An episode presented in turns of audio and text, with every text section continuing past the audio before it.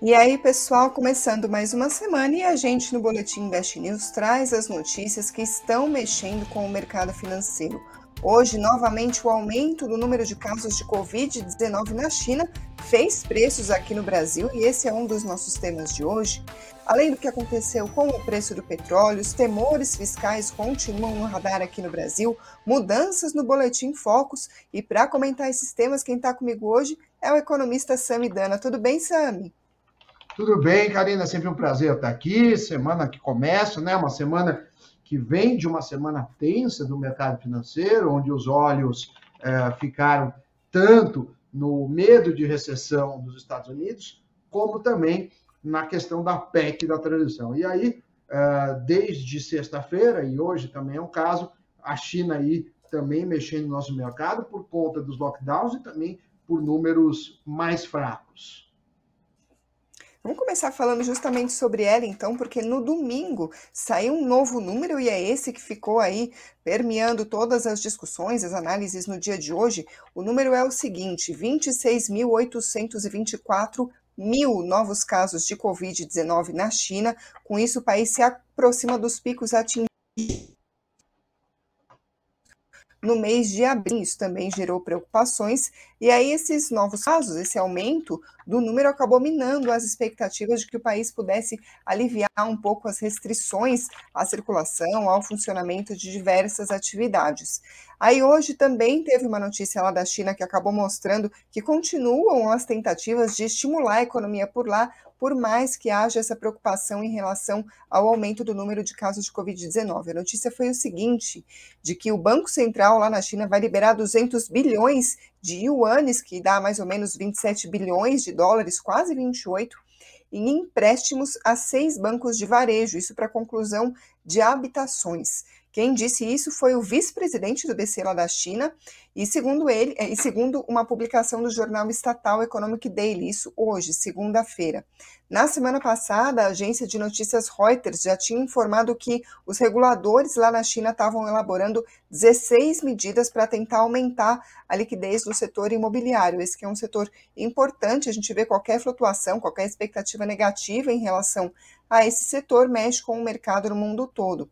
Além disso, falando sobre os juros na China, o país deixou inalteradas as taxas de empréstimo, juros né, de referência, pelo terceiro mês consecutivo. O que aconteceu? Tem a taxa primária de empréstimo de um ano, que a LPR foi mantida em 3,65%, e a LPR de cinco anos ficou em 4,3%. Isso já era esperado, a decisão é de hoje, só que a gente tem um yuan mais fraco, uma saída de capital persistente lá na China, justamente por causa da taxa de juros, isso acabou motivando essa decisão, mas ainda assim tem gente que enxerga a perspectiva de a China reduzir ainda mais as taxas de juros, muito por causa da demanda lenta por crédito lá no país e justamente as perspectivas de crescimento mais baixo na China em meio a esse aumento do número de casos de Covid-19.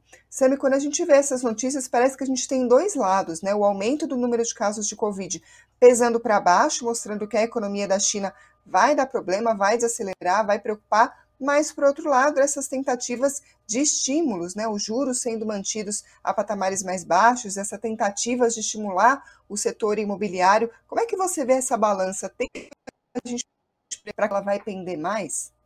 É, a gente sabe que essas estimulações, é, principalmente artificiais, elas têm um impacto no curto prazo, mas elas não, não se mantêm no, no médio nem no longo prazo. Né? Tanto é que o setor imobiliário chinês já teve vários problemas, né? Tinha aquela Evergrande, é, que foi um problema no ano passado, e volta em pauta. Outra coisa que o governo chinês tem feito, além dos lockdowns que preocupam muito, a gente não sabe nem se essa política de, de tolerância zero tem sido eficiente ou não, porque os dados não são tão transparentes, é, a gente vê que eles têm uma política de compensar ganhos de um setor para outro. Por exemplo, se você é do setor de automóveis e está indo bem, você vai ser super tributado para financiar o setor de correios ou, ou de imobiliários.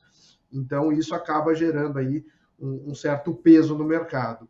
É, então, um desafio aí. E o Brasil depende muito, como você falou, da China, principalmente as empresas da Bolsa, que são, em grande parte, exportadoras.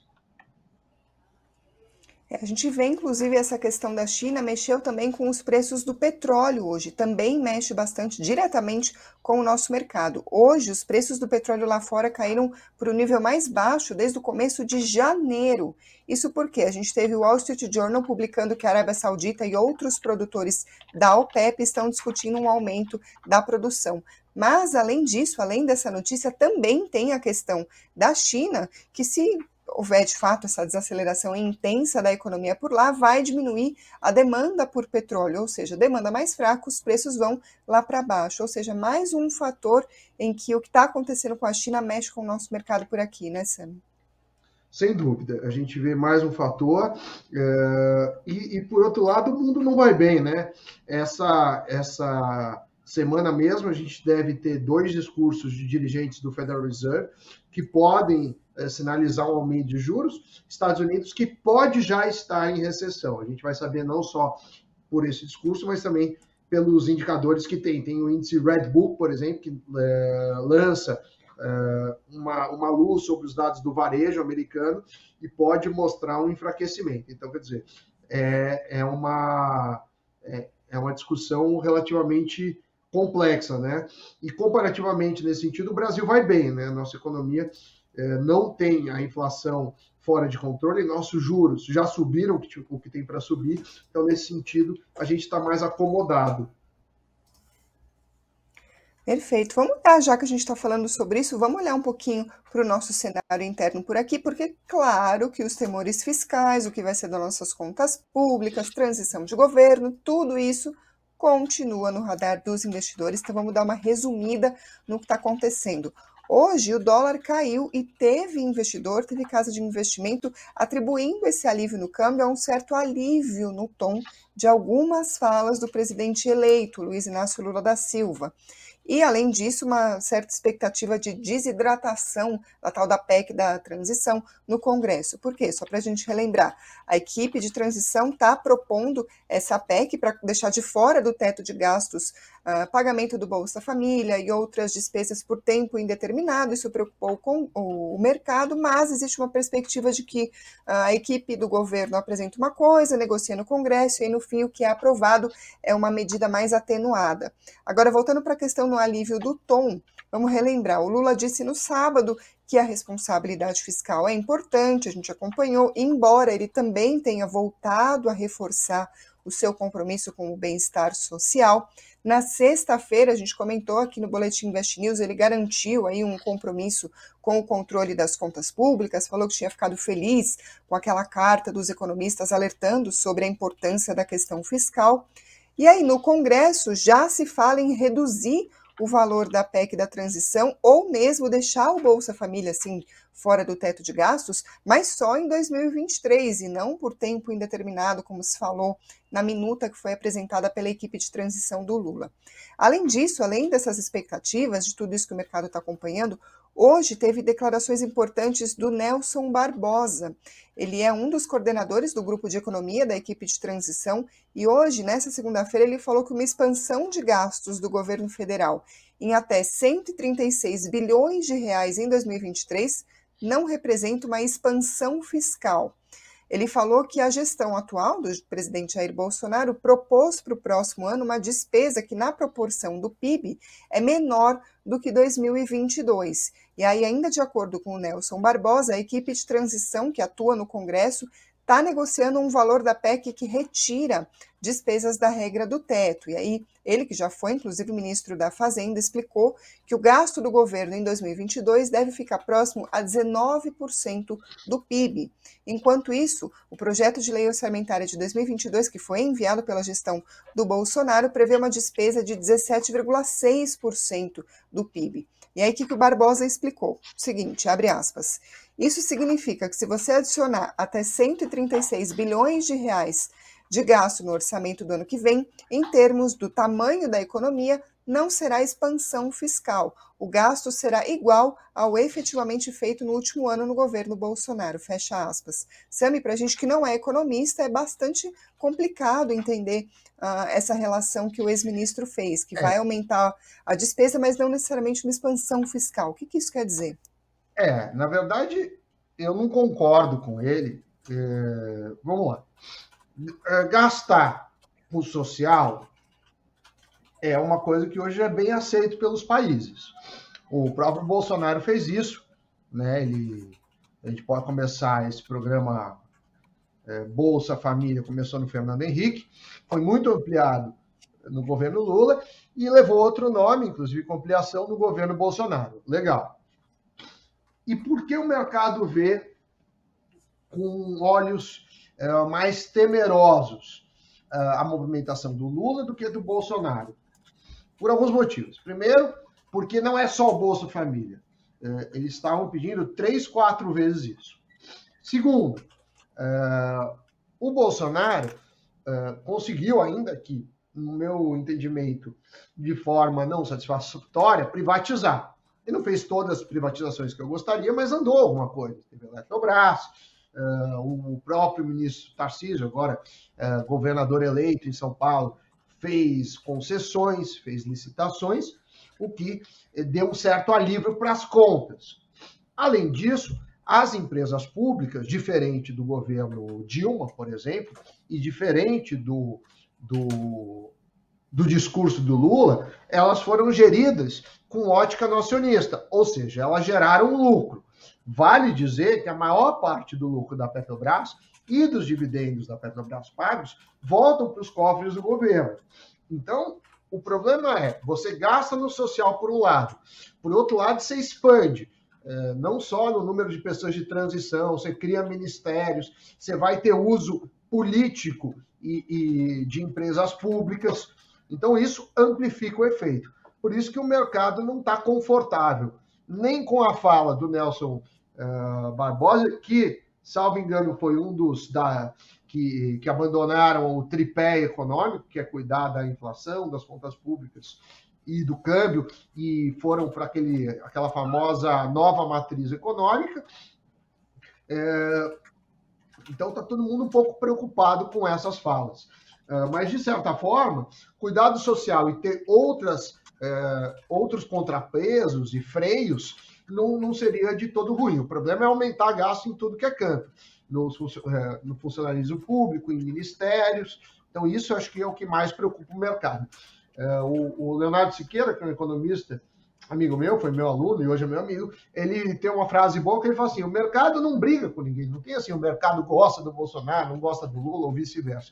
O mercado dá preço. É, vai gastar mais, tem mais risco.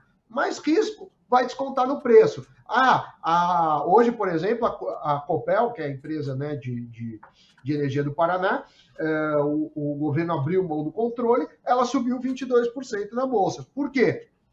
Ah, porque o governo era uma má gestão? Não, mas quando o governo é o controlador, tem risco de fazer uma má gestão. Então o mercado dá preço nisso. Então o mercado dá preço nas coisas. não, não tem mercado bonzinho, especulador bonzinho, especulador ruim. Isso faz parte mais da ficção na cabeça das pessoas. O mercado dá preço.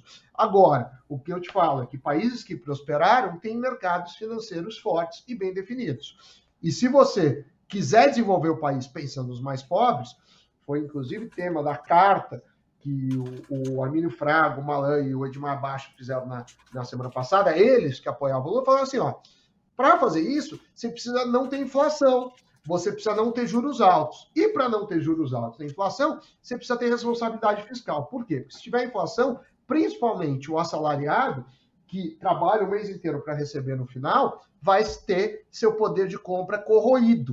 Vai ter seu poder de compra corroído. Então, se ele ganhar, vamos chutar, dois mil reais, os dois mil reais vão valer menos no final do mês, porque vai ter inflação.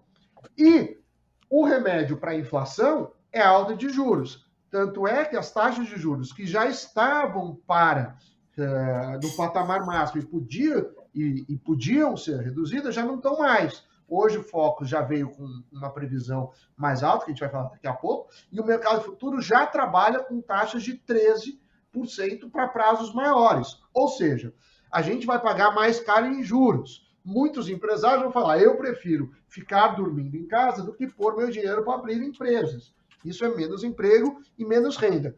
Não só para o rico, para o pobre também. Então, essa dicotomia em que o rico perde, o pobre ganha, é uma mentira. Se fosse verdade, os países mais pobres do mundo teria uma série de bilionários. Então a gente pegaria é, os países mais pobres, sei lá, a África e a Ásia, é, teriam muitos bilionários, o que não é verdade. Então, é, isso eu acho mais uma narrativa de quem não conhece economia e principalmente ignora os dados históricos. Agora, Sami, voltando à discussão levantada pelo ex-ministro, pelo Nelson Barbosa, ele basicamente, pelo que eu entendo, disse que é o seguinte: se a gente aumentar em até 136 bilhões né, o gasto, mas por, pela proporção do PIB não vai ficar tão diferente assim do que já está proposto, aí não tem expansão fiscal. Uh, significa de fato que se a gente tiver, apesar do aumento das despesas, a gente tem um aumento do PIB na medida em que proporcionalmente não muda tanto assim, é menos problema mesmo, assim, mal traduzindo, a grosso não, modo, ou não é bem assim? Não é bem assim, porque você tem o mercado de juros. E o mercado de juros, entendendo que tem mais risco, só um ponto percentual, que é muito, subindo os juros, já vão ser vários bilhões a serem pagos a serviço da dívida. Então, isso é, é, é mais ele, como muitos outros, sinalizando como a solução. Então, a gente vê politicamente, né? A gente já viu o Meirelles fazendo isso, agora ele meio que pedindo para ser o, o, ministro da Fazenda. Ou seja, eu tenho a solução. O mercado não comprou muito essa história. É verdade que as declarações de hoje, frente ao que estava, estão mais é, mansas. Né? Diminuiu o tamanho da PEC, como você falou, tem essa história da, de não ficar definitivamente fora do teto, o que deu uma acalmada. Agora, é, dívida precisa ser cuidada, senão gera inflação. E inflação tem um remédio, é um remédio uh, amargo, que é os juros, ou ficar com a inflação que pode ser até pior. Então a gente precisa, independente da pessoa ser de esquerda, de direita, de sendo o que for, um Ministério da Economia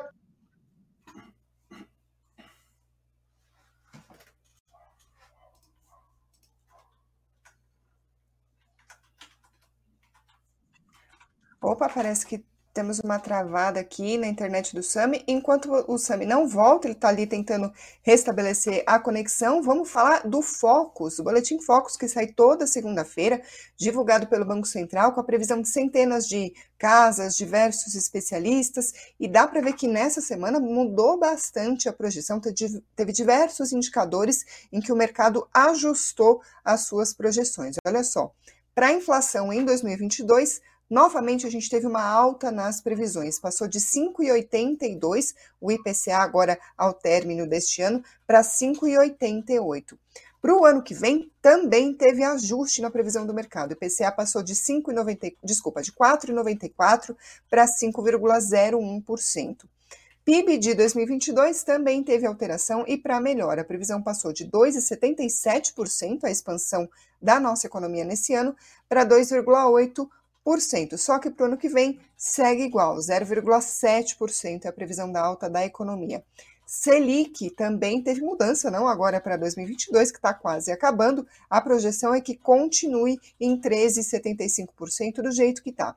Agora, para 2023, aí sim teve mudança. O mercado está prevendo juros mais altos para o ano que vem. Passou de 12,25% para 11,5%. A gente, na verdade, já estava acompanhando essas alterações das perspectivas para os juros na curva de juros. A gente tinha comentado aqui no Boletim Invest News, mostramos a imagem para vocês. A gente sempre comenta que no Focus é um pouco mais lento esse ajuste para a gente conseguir ver a mudança na percepção do mercado. Agora, neste primeiro relatório, que a gente vê, portanto, a mudança também no Focus da perspectiva para a Selic de 2023.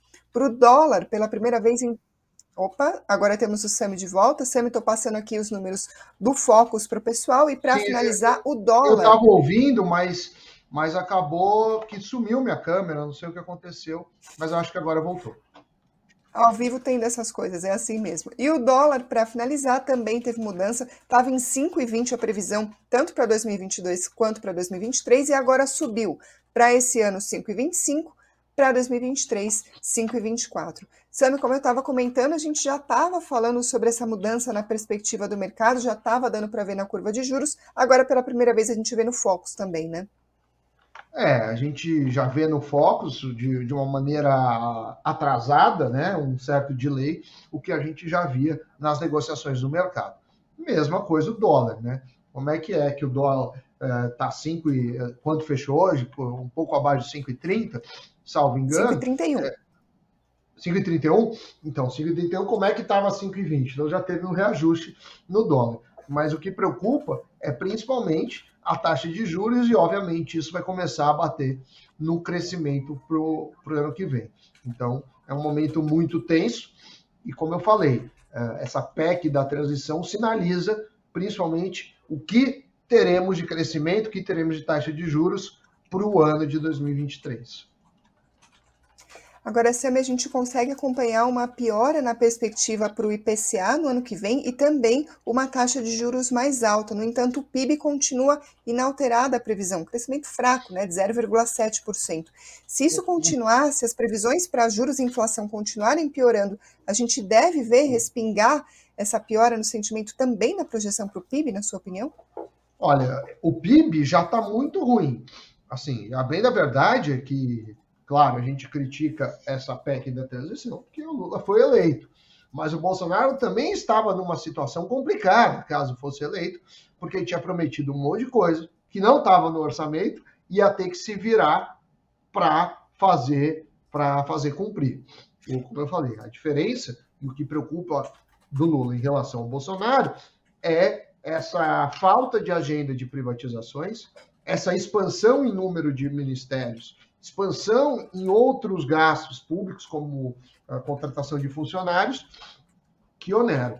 Mas, assim, o Bolsonaro não teria já uma vida fácil para 2023, digo, se não mexesse na agenda, né? Reforma administrativa, reforma tributária e outras coisas. Talvez, eventualmente, ele até mexesse. O Lula ainda não falou disso, e o que ele falou não é no sentido né, de, de diminuir o tamanho do Estado. Pelo contrário.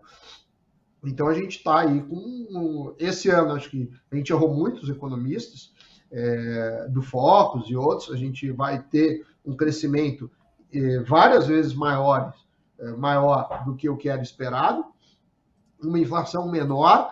É, esse ano começou também com meio por cento, vai acabar em 3, está 2,80. Mas que acaba em 2,80 é excelente? Não.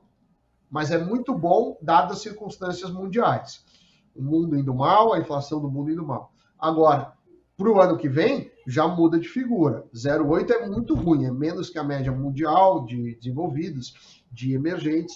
Então, a gente precisa aí tentar mexer nesses indicadores. Acho que essa semana vai ser decisiva para isso, por dois fatores. Primeiro, que até quinta-feira devemos ter uma sinalização desse Ministério da, da Economia, do Planejamento, e também a, o barômetro internacional para os Estados Unidos, se está ou não entrando em recessão. É uma das principais expectativas do mercado, inclusive desde antes da eleição. Durante a campanha, muito se falava sobre quem seria o ministro da Economia. No caso de vitória do Lula, ainda não houve esse anúncio, não houve essa definição, então segue bastante forte ainda a expectativa. Vamos falar do fechamento do mercado, então vamos para os números. Hoje o dólar caiu 1,18% a 5,31. O Bitcoin, por volta das 18h15, caía 4,13% aos 15.835 dólares. E o Ibovespa, hoje num dia bastante volátil, acabou fechando em alta de 0,81% aos 109.748 pontos. Entre os destaques das ações que compõem o Ibovespa, a maior perda hoje foram duas do mesmo setor, Clabin e Suzano. A Clabin caiu 13,13% e a Suzano 2,87%. No terceiro lugar, das maiores quedas, a Uzi Minas caiu 2,37%. Na outra ponta, a Copel disparou 22% hoje, em meio a notícias sobre plano de privatização da empresa. Em segundo lugar, a Cirela subiu 8,01% e a Semig 7,54%. Falando um pouco da agenda da semana, nessa quinta-feira sai o IPCA 15 de novembro, a gente vai acompanhar, claro, um indicador importante de inflação. E Sami, falando sobre a semana, as expectativas, trago aqui uma pergunta curiosa, porque nessa semana, saindo um pouco aí dos indicadores da economia, a gente tem finalmente Copa do Catar, começou. E o Henrique Silva mandou uma pergunta para você. Ele diz o seguinte: Sami, o que é mais provável? O Brasil ganhar a Copa ou o Ibovespa chegar aos 105, 20, 125 mil pontos daqui até o final do ano? Claro que ninguém tem bola de cristal, mas pessoal, o Sami tem um estudo muito interessante sobre probabilidades da Copa. Acompanhe no Invest News, um material muito interessante, divertido também. E Sami, você que está sempre de olho aí em estudos sobre os mais variados temas aí na economia, você andou vendo algum sobre como que a Copa impacta o mercado? Sim. Se o Brasil ganha, se o Brasil vai bem, a Bolsa Sim. costuma melhor também? Na verdade, tem um, um, um, estudo, primeiro, que é meio óbvio, de dois europeus, que mostram que nos países, é, quando tem jogo dos países, a Bolsa diminui muito o volume de negócios. E o índice tende a ir ligeiramente pior do que quando não tem jogo. Né? Então as pessoas acabam, digamos, é, vendendo por um valor pior. E inevitavelmente, né, pensa que só tem, tem 32 seleções e só uma pode ganhar. Então a gente tem 31 frustrados, pelo menos em relação ao título. Então esse é o estudo, mas o, o, o são estudos com dados principalmente principalmente internacionais. É, aqui no Brasil, a B3 não vai mexer nos horários de negociação, não. mesmo que tenha Inclusive, jogo no Brasil, ter, segue tudo igual. Durante os jogos. Sim, vai ter negociação e vai ter Invest News também, as nossas lives, os nossos programas, as nossas notícias. Então, continuem aqui acompanhando o nosso conteúdo. Se inscreva no canal se você ainda não fez isso. A gente está quase nos 500 mil inscritos, então ajudem a gente a bater essa marca. E, Sami, muito obrigada mais uma vez pela participação. É sempre um prazer. Desculpa, hoje eu estou com muita alergia e, e, tivemos esse problema, mas voltamos aí sempre na melhor forma e tentando fazer o melhor possível. Tchau, tchau. Obrigado. Tchau, gente. Obrigada.